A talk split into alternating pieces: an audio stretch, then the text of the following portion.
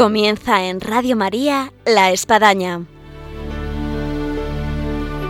Un programa dirigido por el Padre Arturo Díaz desde el Monasterio de la Encarnación en Ávila.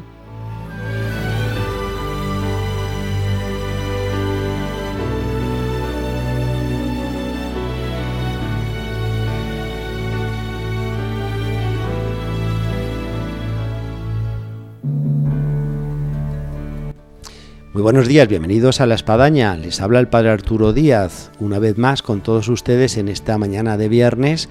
Y es un gusto de tener entre nosotros en esta espadaña del día de hoy a gente que ha venido de la Universidad Francisco de Vitoria, ahí en Madrid, en Pozuelo, con la cual vamos a conversar acerca de los 25 años que han hecho ya de su nacimiento y además con un gran vínculo aquí con el Monasterio de la Encarnación además de ofrecerles esta entrevista con la Universidad Francisco de Vitoria, eh, vamos a entrar en esa sección tan apasionante que estamos llevando de vida y obra de Santa Teresa. Y ahora comenzamos. Bienvenidos a la Espadaña.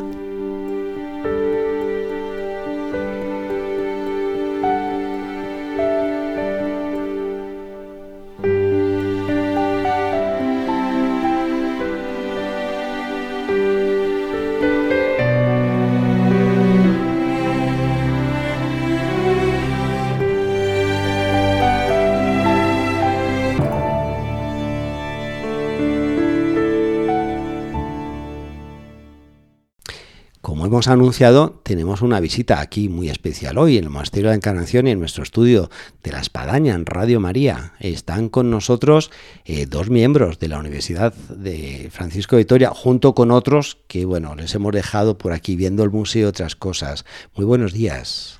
Buenos días, mi nombre es María Luisa Herrero, trabajo en la universidad hace tres años, he encontrado mi sitio porque es un sitio estupendo donde puedo encontrar a Dios, es una universidad católica donde Dios está en el centro. Solo llevo tres años, pero estoy muy contenta. ¿Y qué trabajo, María Luisa? estoy en asesoría jurídica. Mi ah, formación, pues soy abogado y estoy trabajando, estoy colaborando en asesoría jurídica. Son de los trabajos que no se ven en la universidad, pero que son fundamentales. Bueno, todo es importante. Somos un equipo muy grande, todo es importante. Eh, soy una más de un equipo de casi 1.700 personas. Ya, ya, ya. Y tenemos con nosotros al rector de la universidad. Esto es un lujo en el programa. Muy buenos días, Daniel. Buenos días, yo soy Daniel Sada y sí, soy el rector ya increíblemente desde hace 16 años, desde el 2003, aunque como cumplimos efectivamente 25 años, empezamos en el 93, yo estuve también en la fundación y luego me fui unos años, estuve en la administración pública y desde el 2003 ahí, ahí estamos en la universidad. Eh, pues dice mucho, de 25 años, 16 años de rector, toda una historia, Daniel. Toda una historia, toda una historia increíble que Dios ha ido tejiendo y que, y que nosotros mismos no, no nos creemos, ¿no? Decía ahora, cuando hemos estado con la Madre Carmen, eh, eh, decía que cuando el tiempo se pasa volando es que uno está en el sitio donde tiene que estar. Y verdaderamente a mí me parece que es increíble que este tiempo se haya pasado tan volando. Porque, porque estamos ahora eh, mirando, echando la vista atrás, como se hace pues, en un aniversario importante como es este, y nos damos cuenta de que, de que ha sido todo muy rápido y todo muy, muy empujado por Dios para, mm, bueno, pues para ofrecer lo que tiene que hacer una universidad, que es un espacio donde a quien eh, se abandone para estar ahí, quien abandone su, su, vida y diga yo quiero que me forméis o que me ayudéis a formarme, pues eh, lograr que efectivamente tenga una oportunidad de que le pase algo importante en su vida, ¿no? De la mano de, la, de, una, de sacarse un título y de prepararse para la vida profesional, pero con la idea de que todos buscamos eh, pues llegar a plenitud y nos gustaría que en un momento tan importante como es la, vida universitaria, cuando uno se está acabando o se está empezando a, modelar y a formar, pues eh, tener una oportunidad de, de encaminarse hacia plenitud. Estos 25 años que han pasado volando, que nos dice aquí el rector Daniel Sada, eh, e, es la clave vocacional que ponen aquí las carmelitas. Cuando entra alguna nueva, se te pasan los días rápidos, sí, sean de que tienes vocación. A ver si no va a pasar con el famoso monje de Leire que salió a rezar y ante el canto, canto de un pájaro quedó estasiado y habían pasado 100 años. Y cuando regresó y tocó la puerta del monasterio se encontró con, con el hermano portero que la abría, que pues claro, no le conocía. Y es que habían pasado 100 años, así que casi ha pasado un poco como el canto del pájaro de Leire. Y Daniel, ¿qué podríamos decir de, estos 25 años que, han pasado volando? Bueno, pues que lo que empezó como eh, bueno, pues como una aventura muy pequeña. Nosotros empezamos como centro adscrito de la Universidad Complutense con cuatro carreras nada más. Ahora ya tenemos eh, pues casi 35 carreras. Eh, tenemos 7.000 alumnos de grado, tenemos 4.000 alumnos de posgrado. y esto, que, son los números, a veces es lo que menos habla. Lo que creo que lo más importante es que durante estos 25 años hemos ido haciendo una, una comunidad universitaria que se siente comunidad de verdad y, donde verdaderamente hay un espacio para hacer lo que se hace en la universidad, que es buscar la verdad, la verdad de la, de la vida en general, la verdad de la propia vida, y hacerlo a través de una ciencia concreta, de una preparación para una profesión concreta, pero siempre con esa mira de decir, la universidad es el sitio donde nos tenemos que hacer las preguntas a fondo para obtener las verdaderas respuestas. Y yo preguntaría a María Luisa, bajo este aspecto que está diciendo eh, Daniel, eh, una universidad que tiene el cometido de capacitar, de formar eh, en el ámbito de una universidad católica que tiene ese compromiso, ese sello de transmitir una verdad tan fundamental como es la del Evangelio, ¿cómo se logra en, el ámbito universitario en el cual se encuentran? Pues se logra dando importancia a la persona, quieren el objetivo fundamental es buscar en cada una de las personas que vienen a estudiar a la universidad, buscar el don que, ha puesto Dios en ellas. Y entonces se le da muchísima importancia a descubrir ese don. Entonces por eso hay em, en todas eh, las carreras se busca eh, e, ese, ese, objetivo y entonces a todos los eh, alumnos se les intenta formar en, en valores nos importa eh, buscar en cada uno de ellos lo, más eh, importante que ha puesto a Dios en, su interior y aparte de formarles como buenos profesionales, como buenas personas, como, como grandes personas, personas, sacar lo mejor que, que tienen dentro. Y eso, eso es lo mejor que hace la universidad y por eso está creciendo tanto, porque estamos sacando lo mejor de cada, de cada persona, de cada alumno. Actualmente, ¿cuántos alumnos tiene la universidad? Pues eh, en, en, grado 7.000 y en posgrado eh, pues unos 4.000 y creciendo. Bueno, pues es una buena noticia. Es una eh, noticia En una España donde cae la demografía y por tanto cada vez hay menos niños, hay menos jóvenes, hay menos universitarios eh, qué buena noticia que hay una universidad que, bueno, que, va creciendo en número. Sí, se preocupa por la persona. Yo he tenido la suerte en este año pasado de hacer un, máster. He hecho un máster de acompañamiento y, me ha enseñado a, buscar en cada persona lo, lo, mejor, en cambiar mi mirada sobre, sobre la persona y, he, aprendido, he aprendido muchísimo y yo creo que esta universidad da unas herramientas maravillosas a cada uno de los alumnos para, para, buscar la verdad y para, para ser mejor, mejor persona. Hoy están aquí de visita al Monasterio de la Encarnación y no es una visita así, vamos a decir, medio improvisada o programada incluso al inicio de curso, sino hay todo un vínculo de estos 25 años eh, ¿Cuál es ese vínculo con las carmelitas aquí del Monasterio de la Encarnación? Pues el vínculo es que eh, la verdad es que las tomamos como madrinas desde el principio porque pues bueno, las conocíamos. Buenas madrinas. Buenas madrinas, sí. Las conocíamos de antes. Este, esta universidad surge con un precedente previo, que es una asociación universitaria que se llama Juve eh, y que, se, que, sigue llamando Juve, y, em, y de esa asociación, eh, unos cuantos de los que estamos allí, pues nos planteamos la posibilidad de hacer una universidad. Y ya desde Juve, pues veníamos mucho a verlas y les encomendábamos las cosas que hacíamos y cuando arrancamos la universidad, pues eh, les las asociamos como, como miembros de, de, miembros especiales de la universidad para que pidieran por ella y por un, por un proyecto que nacía pues como nacen estas cosas, muy débil, sin medios, sin casi sin posibilidades eh, y ellas han estado, se lo saben todo la universidad porque hemos ido viniendo cada cierto tiempo. Y luego eh, nos hemos estado reuniendo mucho aquí en Ávila cada vez que hemos tenido que hacer un plan estratégico tal, venimos aquí a Ávila, lo hacemos aquí y siempre al final venimos, les entregamos a través de la, de la reja, les entregamos la, el plan estratégico, ellas lo ponen a los pies de la Virgen de la Clemencia y entonces eh, pues nada, este, nos, nos han acompañado durante todos estos años y las queremos mucho y les estamos muy agradecidos. con esta nota yo creo que vamos a tener muchas visitas de universidades y de colegios. Son éxito seguro. Yo a cualquier universidad que venga aquí se lo... Buscando estas madrinas. Sí. Y, ahora que han pasado estos 25 años, ¿qué, carreras tiene la universidad para aquellos que están escuchando? Y pues es una carrera que me, me, gustaría, me gustaría eh, tal vez poder realizar. Bueno, eh, la verdad que casi cubrimos todas las, eh, todas las áreas. Tenemos carreras de comunicación, con comunicación visual, periodismo, publicidad, diseño, bellas artes. Eh, humanidades, eh, luego tenemos en el área de ingenierías, estamos ahora eh, expandiendo ese área, de momento tenemos ingeniería industrial, tenemos ingeniería informática, abrimos ingeniería matemática el año que viene.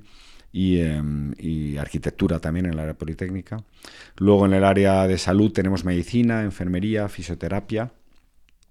tenemos psicología, magisterio, eh, derecho y empresariales. Tenemos un, nuevo grado eh, muy importante para los tiempos que vienen, que es el de, Big Data, el de Business Analytics, con todo, todo lo que tiene que ver con el tema de los datos, que ahora está muy de moda. Abrimos ciberseguridad el año que viene.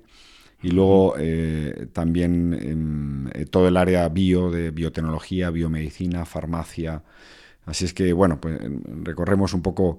Y de todas estas carreras, Daniel, ¿cuáles son las cuatro históricas con las cuales comenzó la universidad? Eh, la universidad comenzó con Derecho, eh, Economía, Periodismo eh, y. ay, me falta una. Y Administración de Empresas. Administración de Empresas. cuatro. clásicas. esas eran cuatro clásicas. y luego el mundo de la educación superior en España, bueno, ha evolucionado mucho, hay muchos nuevos grados y. Y, la última que habéis incorporado, ¿cuál es? La última es la de Business Analytics. Es esta. Sí, que con, la verdad con mucho éxito y además con razón porque es que verdaderamente ya vamos tarde en las universidades en formar en, todo esto que nos viene, que es la, pues la cantidad de, de, información y de datos que tenemos que se pueden utilizar para el bien y para los negocios y para y para por eso la sociedad, pero hay que saber analizarlos y bueno, y hay que saber poner en contacto a los que los analizan, que son los ingenieros, con los que toman las decisiones, ¿no? Sí. Esos datos. Y de, estas carreras, ¿cuál es la que quizás eh, la universidad eh, eh, tiene más resonancia y tiene más éxito de alguna forma, tiene más interés por parte del alumnado? Hay, hay a veces universidades que destacan algún tipo de carrera o facultad. Pues la verdad es que sería difícil de decir porque en cada área yo creo que hay, eh, pues tiene mucho, desde el punto de vista de, número de alumnos, bueno, pues hay varias carreras que destacan, medicina desde luego, que, bueno, tenemos mil candidatos cada año para 120 plazas. Eh, y es una carrera muy demandada en general en España, en todas las universidades, pero luego eh, eh, psicología, por ejemplo, eh, es una carrera muy demandada, biotecnología tiene un éxito bárbaro y alumnos buenísimos, periodismo y, y, quizá ahora esta de Business Analytics tiene también mucha resonancia, derecho. La verdad que, que todas, todas las carreras bueno, se llenan y y hay, y hay una, pues una demanda muy grande. Sí, sí. Vamos a adentrarnos en la universidad, pero vamos a escuchar primero una música. Eh, en vuestra capilla. Habéis estado aquí en Ávila, habéis tenido misa, aquí tenemos nada más y nada menos que la capilla de la Transverberación, ubicada donde fue la celda de Santa Teresa, en la cual ella vivió eh, prácticamente gran parte de, su vida aquí en el monasterio, donde tuvo experiencias místicas, entre ellas pues ese sentir que le traspasaba el corazón una flecha del amor de Dios y sé que, están con un proyecto muy interesante de capilla y de esa capilla pues vamos a hablar ahora, después de esta música.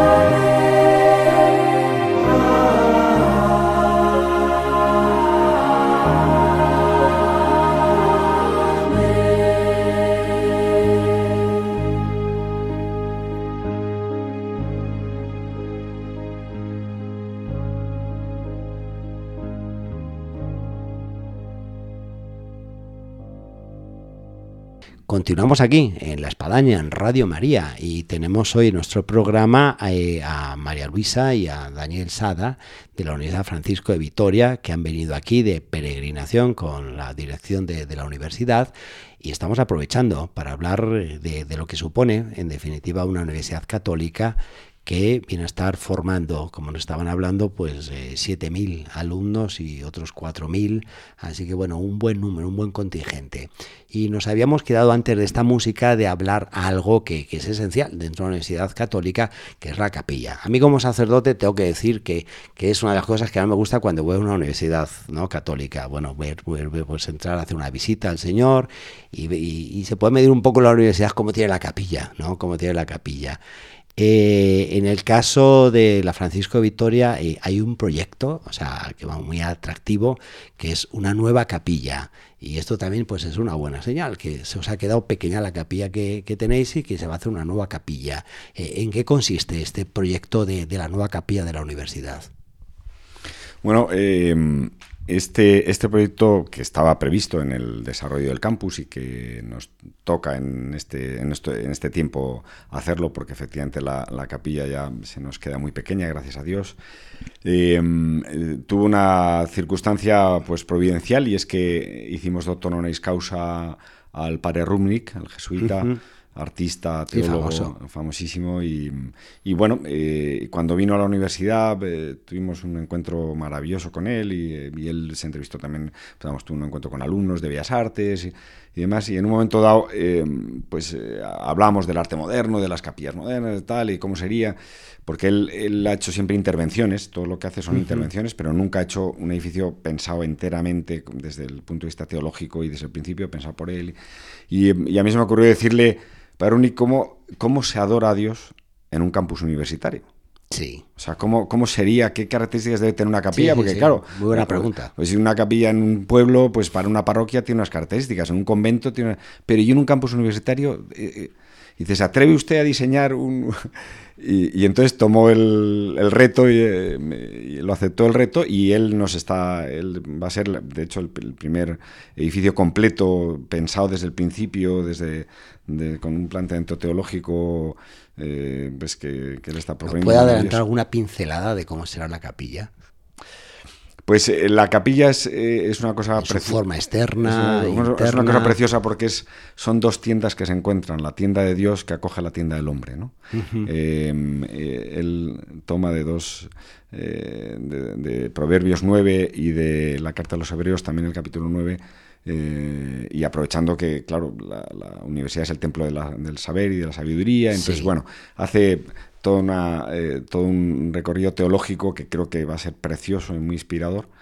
Y, em, y, que, y, que, lo que pretende es que en el centro del campus, como va a estar la capilla, es una capilla grande, eh, realmente esté llamando, esté reclamando y provocando a que la gente al encuentro con Dios, a que la gente al encuentro con la divinidad. Y eh, en, la universidad por supuesto hay muchísimos alumnos y trabajadores y profesores, unos son más creyentes, otros menos, otros no lo son, pero todos en el fondo estamos en camino de fe, todos tenemos un, eh, dentro esa pregunta por, por si, si, somos puro azar o, hay alguien que nos ha creado y que nos, y que nos ama y, que, y si es y si lo hay, nos gustaría encontrarnos con él. Y si hay un sitio donde, donde ver si, ese, si hay un Dios para nosotros, pues eso es un templo y es una capilla y eso es lo que, eh, lo que pretende. Entonces va, la capilla va a tener eh, los, los mosaicos que él hace por fuera también, llamando y reclamando eh, para un sitio, ser un sitio de encuentro de las personas. ¿Y qué aforo tendrá la capilla? El aforo sentado ordinario será de 300 personas, con posibilidad luego desde el coro y, de, tal llegar hasta 700. Va a ser una oh, grande. está bastante bien. Sí. Em, y, nada, estamos muy ilusionados. Es el, próximo Lo que me llama la atención la ubicación que va a tener. La ubicación va a estar, va a estar eh, justo, bueno, entre el edificio, el que sea el edificio futuro rectorado y el que ahora es el, el Una ubicación central. Pero es justo, sí. sí. es justo central. y da a lo que le llamamos la Plaza del Alma, que es la, plaza que, un poco en, torno a la cual gira todo el campus.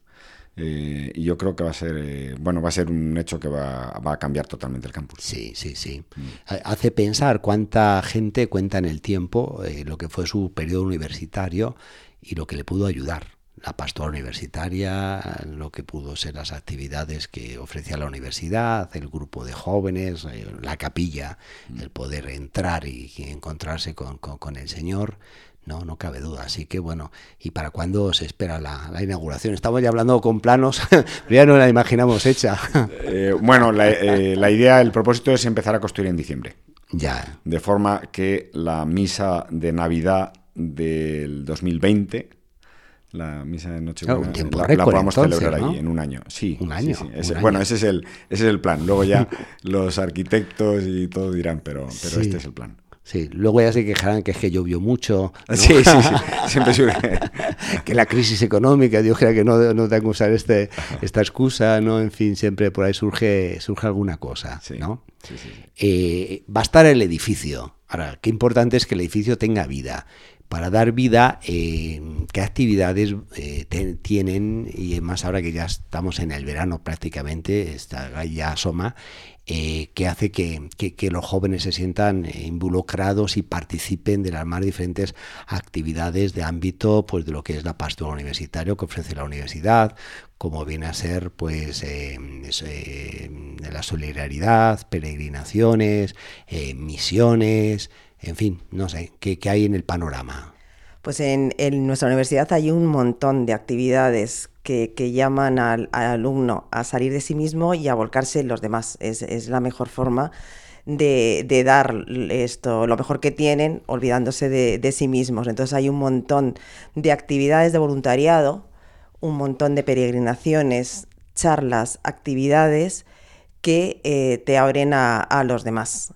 Entonces, cuando estaba hablando Daniel de la nueva eh, capilla, que es una, un proyecto maravilloso, pues yo estaba recordando mis, mis años de universidad, donde desgraciadamente yo no tuve la suerte de los alumnos de, la, de nuestra universidad, en donde te podías encontrar a Dios en, en, cualquier esquina, en cualquier eh, lugar, porque Dios está en el centro y va a estar en el centro con la nueva capilla pero en muchísimas charlas, en muchísimas actividades te puedes encontrar eh, a Dios eh, volcándote en los demás, en, todo tipo de, actividades. Entonces realmente es una suerte para, estos alumnos. Yo no tuve esa suerte. Yo estaba estudiando en la universidad eh, y, Dios no, y Dios no estaba, estaba, estaba oculto, estaba, pero, pero yo no lo veía. Y aquí a los alumnos se lo hacemos que esté muy presente lo llevamos, lo llevamos eh, en el centro y yo creo que es el éxito de esta universidad. Es una obra de Dios y se nota en todas las paredes de, esta universidad. A veces sucede, María Luisa, que lo que uno ha tenido como carencia, eh, luego uno lo ha anhelado tanto que, mm. que, se vuelve algo que, vamos a decir así, de la cruz pasa a un gozo. Es así. Eh, y sí, quien no tuvo el ideal de familia, quien no tuvo las posibilidades económicas, quien no tuvo la formación religiosa. Así que bueno, es para ahora volcarse a que otros sí tengan la, la, la, oportunidad. Sí, es así, pero, pero yo de todas maneras digo que suerte el que lo tuvo desde pues en la universidad, que parece que es un espacio donde tener a Dios es complicado, no es como la época de la rebeldía, de que, que, para qué necesito yo a Dios. Entonces estos alumnos tienen la suerte de tenerlo, entonces eh, a mí me dan envidia. Yo, yo lo tengo en mi vida ahora, pero en ese momento no lo tuve. Y yo creo que se vive de una forma distinta si lo tienes presente. Estamos hablando de estas actividades de verano que están por venir, de lo que puede suponer para el alumnado. Pero yo voy a hacer una pregunta a, a Daniel, que él ha sido testigo de estos 25 años donde entraron jóvenes de 18 años y ahora ya tienen unos cuantos, quizás incluso están casi llevando a sus hijos ¿no? a la universidad. Eh, ¿Qué experiencia ha habido de, en concreto, incluso si se puede mencionar, de, de algunos de estos alumnos o de algunos de estos jóvenes que bueno, entraron en la universidad y salieron de forma diferente y ahora son otras personas? Bueno, yo querría decir que em, algo importante que creo que es el, quizá el regalo más grande que Dios nos ha dado eh, en la universidad es hacernos descubrir que no hay peor alimento que para quien no tiene hambre. Y entonces, eh, cuando a veces en la evangelización y en la propuesta del, Evangelio a los demás, porque hemos descubierto eh, felicidad ahí. Eh, lo queremos proponer, no nos damos cuenta de que, de que la propuesta del Evangelio tiene que ser provocando la pregunta, provocando la pregunta de, si hay algo para mí ahí en, lo que me están predicando que, tenga interés. Y entonces, durante todos estos años, yo creo que la, la, mejor aportación, o lo que hemos intentado hacer, pero y lo que luego pues en las graduaciones y ahora los exalumnos a veces te reconocen, es decir, oye, a mí me, hicisteis pensar eh, en las preguntas importantes en vez de imponerme las respuestas. Y esto es una, una clave, creo que también para, en general, para toda la, nueva evangelización, es una clave muy importante. Es decir, eh, si, es que, si, si, es que hay algo en este Dios para ti, eh, ponte a buscarlo antes de, de, de, arrojártelo así eh, si, si, no tienes interés. Y, em, y, la mayoría de las personas a través de las clases de humanidades, a través de, ese voluntariado donde intentamos que, que, que, todo alumno se asome, le llamamos voluntariado obligatorio porque es una asignatura obligatoria, se asome a la realidad del sufrimiento, de las heridas de los demás, se dé cuenta de que, de que hay verdaderamente en el liderazgo de servicio, cuando uno se entrega al servicio, eh, hay mucho más gozo en esto que se dice más gozo en dar que en recibir, es una realidad que lo experimenten. Con, todas, con todas estas provocaciones, lo, mm, lo, que han hecho los alumnos y, ahora nos lo van contando cuando ya lo miran en la distancia, de, ya están en sus trabajos, ya están formando sus familias. A mí lo que me aportó la universidad, lo más rico que me aportó la universidad es hacerme preguntas que yo no me había hecho y empezar a ponerme en una búsqueda y en un camino que a veces, y, lo deseamos para todos, termina en el camino de encuentro con Dios. Dios que, nos ha dado la vida, que nos regala oportunidades de ser felices cada día y que, y que esto necesariamente lleva un proceso de descubrimiento y más en una sociedad secularizada como la que estamos, en donde, por supuesto, la mayoría de los alumnos que vienen algunos vienen sin noticias de la fe, ni, siquiera de sus abuelos, y sin formación en la fe, pero todo es con una inquietud grande, ¿no? Sí. Estamos hablando de los alumnos, pero también están los profesores, y además es un buen número. ¿Cuántos profesores hay en la universidad? Más o menos. Pues unos 1.100 más o menos. Bueno, eh, a veces sucede que el profesor da la clase y se va. tiene muchas otras ocupaciones o no tiene el tiempo, está un poco desvinculado. Eh, ¿Cómo sentís? Eh, ahora que no nos escuchan, a menos en las aulas, pero por micrófono quizás hay alguno que está escuchando Radio María en el coche o, o mismo en donde se encuentra. Pues yo he tenido la suerte de conocer a muchos profesores de la universidad y realmente yo creo que es un valor añadido porque son profesores que realmente eh, aman lo que hacen y sobre todo aman a los alumnos. Entonces, aunque suene muy fuerte lo de amar, pero, pero realmente esto mm, quieren dar lo mejor de sí mismo y, para que sea una universidad tan buena es que todo su, su cuadro de profesores sean muy buenos, a nivel profesional y a nivel humano. Dan, dan, lo mejor de sí mismo y yo lo he podido comprobar en el, en el máster que hice el año pasado. Eh, hay un, un, nivel de profesorado muy, muy bueno. Yo destacaría de las veces que he ido ahí a la universidad dos imágenes que pueden dar respuesta a lo que estamos aquí ahora tratando los profesores, y es ver, que para mí era muy llamativo, en la cafetería, eh, tomándose un café o una cerveza o unas Coca-Cola, hay alumnos y, y, profesores. Y todavía un plus más, ¿no? Entrar en la capilla y encontrarte un profesor y quizás algunos de los alumnos que habían estado en la clase con él, ¿no? Así que bueno, son dos imágenes creo que ideales, que puede decir mucho. El tiempo se nos va. Una lástima porque podíamos seguir estando hablando de, todo este ámbito universitario tan fantástico, pero habéis pasado aquí al menos una mañana eh, y estáis ahora con nosotros. Que, que, ¿Con qué os vais aquí del Monasterio de la Encarnación y del encuentro que habéis tenido eh, con, con, las Carmelitas y con Santa Teresa, que sigue viva por estos lugares? Bueno, yo me llevo eh, un remanso de paz. Parece que, que, he tocado el cielo al oírlas hablar y estoy muy agradecida por, por todo lo que hacen, porque aunque muchas personas piensen que, que, su vida no tiene sentido, para mí es importantísimo su, su labor de día a día, su entrega y, y su oración. Sí. Me voy muy agradecida y con muchísima paz. Muy bien. ¿Y Daniel con qué se va? Yo me voy con lo, con lo que me pasa siempre que llego aquí, que es que a veces uno piensa que, por ejemplo, en la universidad es donde está la sabiduría, los sabios y demás, y uno entra y, ve a estas monjas y dice, aquí sí que hay sabiduría de la, de la, auténtica, de la buena, de, la, de lo que importa en la vida. No por algo Santa Teresa es doctora de, la iglesia y la primera mujer doctora. Eh, muchísimas gracias, María Luisa y Daniel, por este tiempo aquí compartido que os hemos sacado del grupo. Ahora espero que los reencontréis y continuéis en la visita aquí por Ávila y quedamos emplazados para otra. Muchísimas gracias, es una oportunidad estupenda. Muchas gracias. Nada te turbe. Espante, todo se pasa, Dios no se muda, la paciencia todo lo alcanza, quien a Dios tiene nada le falta. Su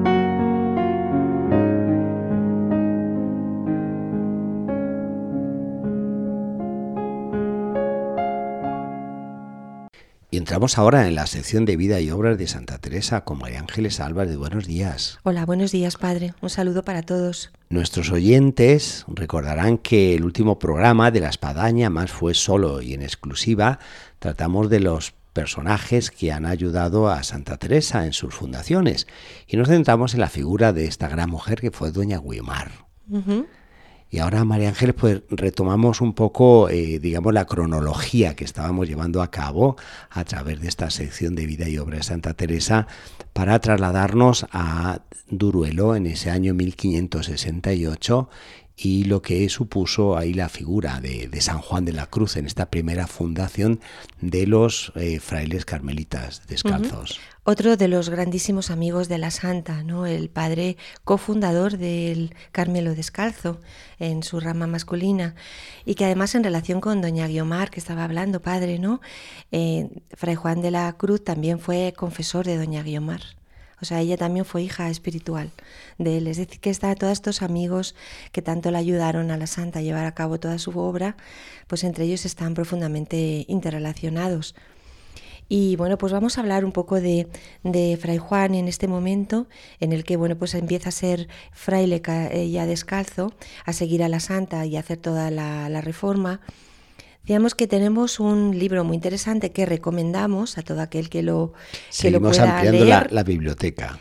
O, localizar, ¿no? Eh, que son los escritos espirituales de Francisco de Yepes, eh, que está eh, recogido en la editorial de espiritualidad. Francisco de Yepes, que recordamos para, para, el que, para todos nuestros oyentes, que era el hermano de Fray Juan de la Cruz, que era un hombre... El hermano mayor bastante culto y, muy espiritual, o sea, muy espiritual, eh, con un proceso también de conversión, de santidad también podemos decir, igual que su, que su madre Catalina. Una familia como para canonizar. Una familia realmente especial que, que eran, eran una piña también, porque cuando, cuando viene aquí Fray Juan, pues todos ellos vienen a ayudar, la madre, el hermano, la, la cuñada, en esta pequeña casita, en este portalito, que realmente así era, era Duruelo, eh, muy pobre. Y aquí podemos eh, ver lo que viene a presentarse en forma de cruz, porque efectivamente eh, María Ángeles, esta unidad familiar eh, viene eh, tras la muerte del padre, quedarse viuda, la mujer, tener que sacar la familia adelante con, con trabajo, con servicio, con tanta dedicación, con tanta austeridad, pobreza, y cómo esto lo, los aunó a, los dos hijos. Y, los hijos y ella también, a pesar de, tener una situación económica y, vital pues muy complicada ¿no? por su pobreza, siempre estuvieron dedicados a ayudar a los demás, a las personas que estaban enfermas, eh, a pedir por la calle para ayudar a otras personas y este, esta capacidad de entrega eh, generosa, evangélica realmente, pues la tuvieron durante toda su vida la familia de Fray Juan la madre, el hermano y el propio Fray Juan. Su hermano, o sea, Francisco recoge cosas muy bonitas eh, sobre Fray Juan, que a mí me ha gustado mucho leerlas y las vamos a comentar, sobre todo porque por todo el cariño tan grande que le tenemos a este santo. Una de ellas dice, dice esto, eh, hablando de Fray Juan, dice, cuando llegaba temprano, gastaba el tiempo que había hasta, su, hasta ser la hora de la misa en oír confesiones porque eh, pues Fray Juan enseguida empezó a tener una, una, tarea, una labor eh, como confesor, director espiritual, es decir, realmente un, lo, que, lo, que son así, ¿no? Los padres, los padres carmelitas, que están abiertos al mundo de atender a las almas y de llevarlas, de acompañarlas. Nos dice en otro texto eh, que voy a leer que también a mí me ha parecido muy entrañable. Dice así, una noche antes de que fuese a predicar, llamó a su hermano y le dijo que tomase un poco de pan y queso, y que, en acabando de predicar, se saliese luego, porque si aguardaba le darían muy bien de comer, y le harían mucha honra, que en el camino estaba una fuentecita, y que allí se sentaría a comer y beber un poco de agua. Y comieron y bebieron y luego se fueron al monasterio huyendo de toda la honra. Creo que este, este caso en el que el santo dice, no, nos vamos a ir rápido para que no nos, no nos inviten a comer, no nos homenajeen, no nos, eh, pues para poder seguir en ese espíritu de pobreza. Sí. Y de, y de humildad, de sencillez y le dice al hermano, nos vamos rápido y mira, nos vamos a ir a una fuente y nos ponemos allí, y allí nos comemos el pan y el queso que llevas, hermano, y salimos adelante. No creo que esta pequeña anécdota nos, nos refleja este momento que estamos contando en Duruelo, porque la fuente la podemos poner también. Sí, incluso yo iba a decir, María Ángeles, que si alguien fuera a Duruelo hoy en día, hay una fuente que además tiene el verso ese de la fuente de San Juan de la Cruz, bien sé yo, la, el agua que corre aunque es de noche, en el que ahí se, se mm, revive eh, este pasaje que viene a estar mencionando de, de, cómo se apartaron y se fueron pues a una fuente, bueno, pues ahí está la fuente, que podía ser bienes, al menos eh, la que hoy se conmemora. Sí, pues para seguir en ese, en ese espíritu ¿no? de humildad y de sencillez y no dejar que todo lo que los demás le pudieran decir o honrar, pues que le, le pudiera un poco despistar ¿no? de su verdadero sentido vital. Eh, ahí en Duruelo pues estaba el padre Antonio, que, ya hemos contado, ¿no? que, él pasó de ser calzado a ser descalzo, y también se marchó a, Duruelo con dos frailes del, convento de, Medina del Campo, ¿no? que eran un sacerdote Lucas de Celis y un diácono que era Fray José. Estos, bueno, pues eh, iban con él y también entraron dentro de este convento. Tenemos también un relato de San Juan en otro, en otro libro que también vamos a recomendar. Padre, para todos aquellos que queramos ir leyendo un poco eh, las cosas de este santo y imaginándonos un poco cómo era. Em, es el libro de El Padre Alonso, de la Madre de Dios. También está eh, de la editorial de Espiritualidad y se llama Vida, Virtudes y Milagros del Santo Padre Fray Juan de la Cruz. Pues ya hemos recomendado dos libros en este programa el del hermano de San Juan de la Cruz, eh, Francisco Yepes, y ahora el del Padre Alonso. Sí, este del Padre Alonso voy a leer un trocito que a mí me ha parecido muy interesante, en el que nos, él nos retrata al Padre, o sea, nos hace como, como una foto flash, podemos decir, ¿no? de este momento y de nuestro santo. O sea, y voy a, voy a irlo leyendo. Cuando vio está hablando del provincial, el provincial de los carmelitas que fue el que fue al, el día de la inauguración de Duruelo. ¿no? Dice, cuando vio el provincial al Santo Padre, Fray Juan, vestido de un hábito estrecho y corto, el sayal áspero, con su capa de la misma materia, que apenas pasaba de las rodillas, el escapulario corto, las capillas y mangas del hábito estrechas, rosario, correa pobre y el pañuelo de narices de lana, y descalzos los pies por el suelo, sin alpargatas, con una cruz de palo pequeña en el pecho, que se le descubría un poco al lado izquierdo, por debajo del escapulario. Cuando así le vio, representándosele los antiguos ermitaños del Monte Carmelo, vertiendo lágrimas de, de devoción, se alegró mucho.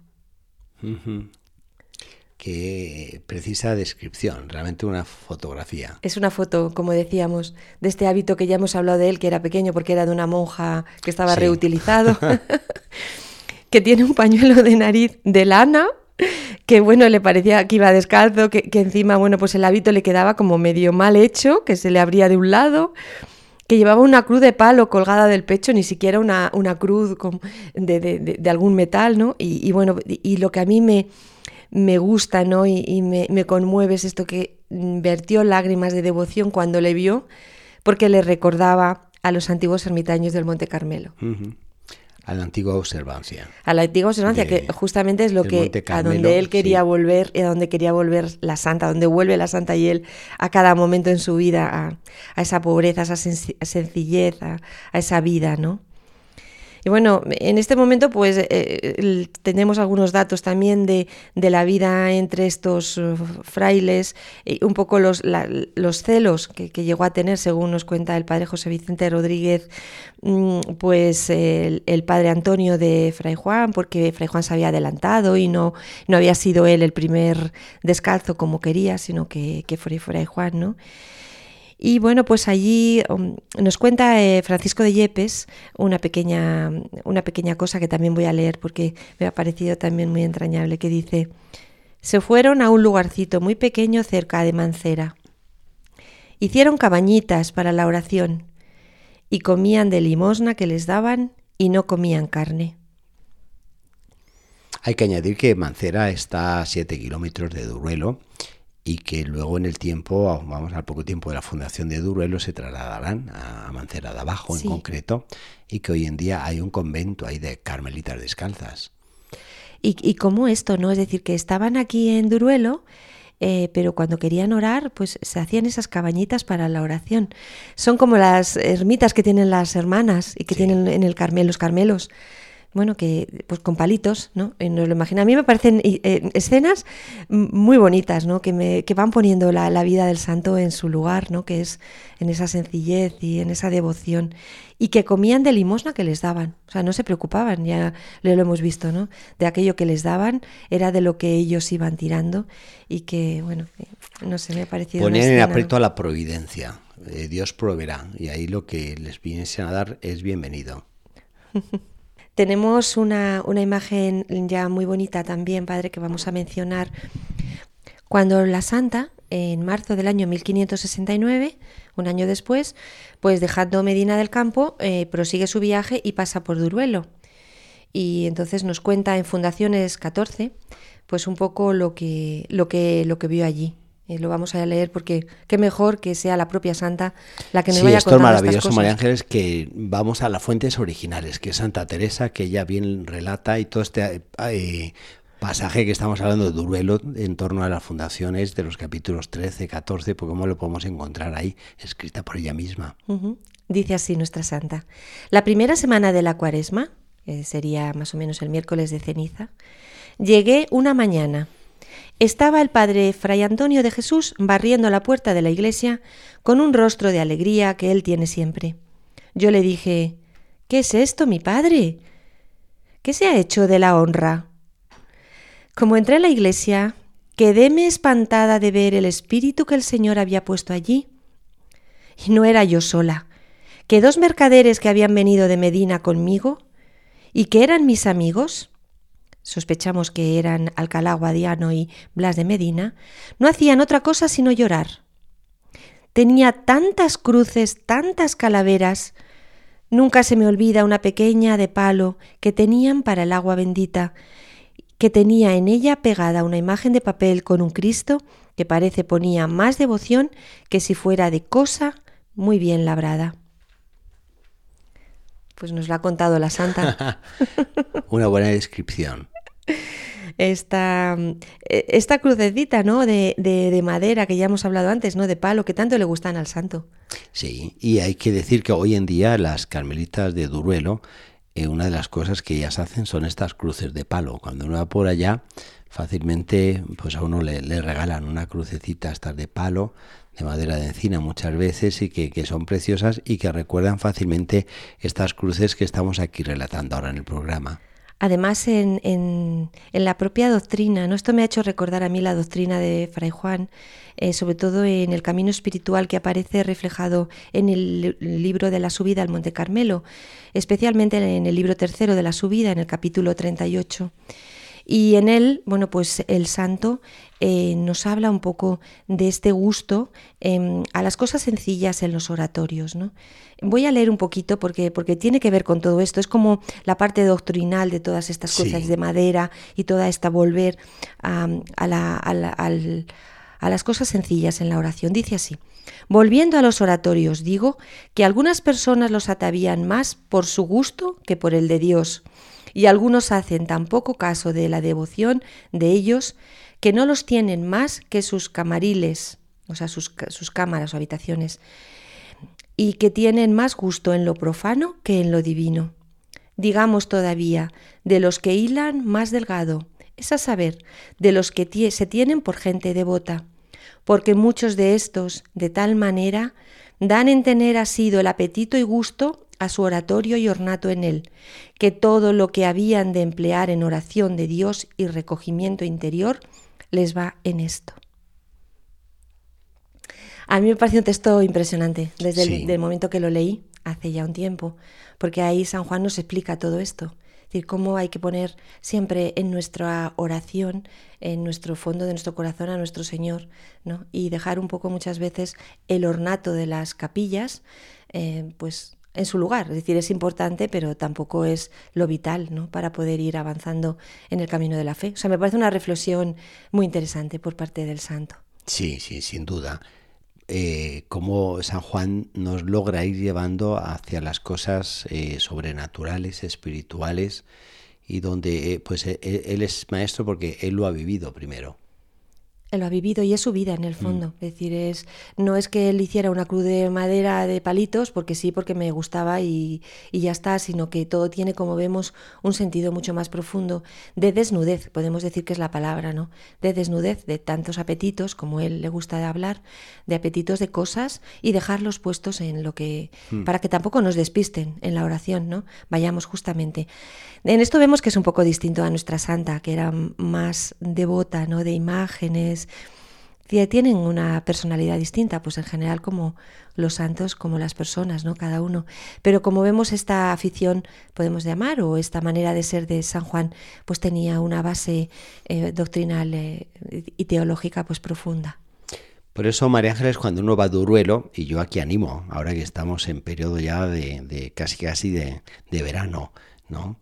que irá a Duruelo porque uno siente esa desnudez de lo que es el paisaje, de, de lo que supone eh, la, sencillez de, de la construcción de, del convento, eh, de lo que es esa Castilla en su horizonte amplio, eh, en fin, sientes como el cielo y la tierra se unen y, y percibes eh, esa desnudez que, te permite pues escalar más fácilmente a Dios. Claro, en este momento en el que Fray Juan era un fraile que estaba también formándose, es decir, es un hombre muy joven, con lo cual todo este paisaje y toda esta austeridad probablemente caló en su alma, ¿no? Todo esto tiene que ver también con esta experiencia y con este, bueno, pues ir creando un nuevo camino, como estaba creando con, con la santa. También de, voy a leer otro poquito que nos cuentan, ¿no? De todo esto de Duruelo, de, de cómo Fray Juan seguía en el diseño de Duruelo, pues los planos y las ideas de Santa Teresa, que como hemos dicho otras veces, era la diseñadora y organizadora de todos los... Las... Decía así, dice así la santa, el coro era desván, que por mitad estaba en alto, que podían decir las horas, mas habíanse de abajar mucho para entrar y oír misa. Tenían a los dos rincones hacia la iglesia dos ermitillas, a donde no podían estar sino echados u sentados, llenas de heno, con dos ventanillas hacia el altar y dos piedras por cabeceras, y allí sus cruces y calaveras. O sea, más pobreza, más humildad, más sencillez, es imposible, ¿no? Es un género de vida realmente basado en, en esta pobreza evangélica, realmente. O sea, hay que entenderlo así. No solamente una pobreza del mundo, de cosas superfici- superficiales, decir, bueno, me- soy pobre, no, no, pobreza evangélica, ¿no? Sí. En este sentido, ¿no? Todo, además, en un momento muy importante en el que todo se estaba creando. Y bueno, el padre fundador de, de los descalzos, pues eso es lo que hizo para, para crear la- el primer convento, ¿no? Eh, Teresa quería que se terminara el convento y que los frailes pudieran venir a, poder ir y, ayudar en, en toda esta obra que se estaba haciendo. Y luego aquí hubo, un- por último, ya para terminar, una reunión histórica ¿no? entre Teresa y los primeros frailes, en donde dice... San Juan de la Cruz. Fray Juan de la Cruz que dice, después eh, tratamos a aquellos padres y yo algunas cosas. Les rogué mucho no fuesen en cosas de penitencia con tanto rigor, que les llevaba muy grande, y cómo me habían contado tanto el deseo y oración que me diese el Señor quien lo comenzase, y vi tan buen principio, temía no buscase el demonio cómo los acabar antes de que se efectuase lo que yo esperaba que fue la santa la que dijo, bien, esta sencillez y todo esto que veo, pero tampoco vamos a pasarnos, ¿no? Como dice, no siendo que sea el demonio el que al final, eh, las debilidades humanas, en definitiva, las queden al traste con toda esta pobreza y austeridad tan, tan radical. Digamos, María Ángeles, qué capítulo general de la orden tan extraordinario. San Juan de la Cruz, Santa Teresa y esos primeros frailes. Esta, esta, cómo se empieza la Sí, cómo, sí, sí. es decir, cómo poco a poco nos va reflejando, ¿no? Retratando el corazón del Carmelo descalzo. ¿no? Ahí es donde está realmente como, como las pinceladas ¿no? de lo que todo va, va a ir saliendo a partir de ahora a lo largo de- del mundo, no solamente de España, ¿no? difundiéndose. Pues nos quedamos, María Ángeles, en este duruelo con Santa Teresa, con San Juan de la Cruz, con el Padre Antonio y este primer inicio. Y yo creo que nos llevamos esta lección que hemos recibido hoy a través de esta espadaña de lo que es la, la pobreza evangélica.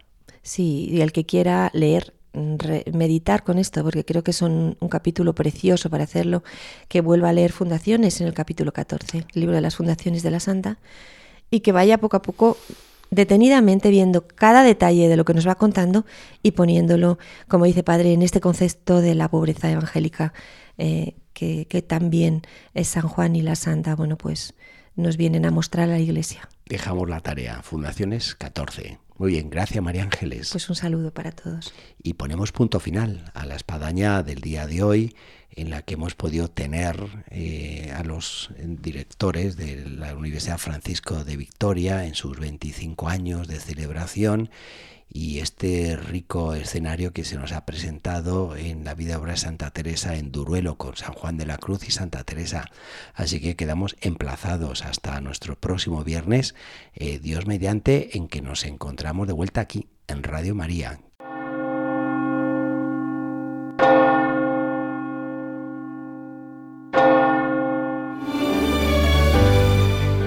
Han escuchado en Radio María La Espadaña, un programa que dirige el Padre Arturo Díaz desde el Monasterio de la Encarnación en Ávila.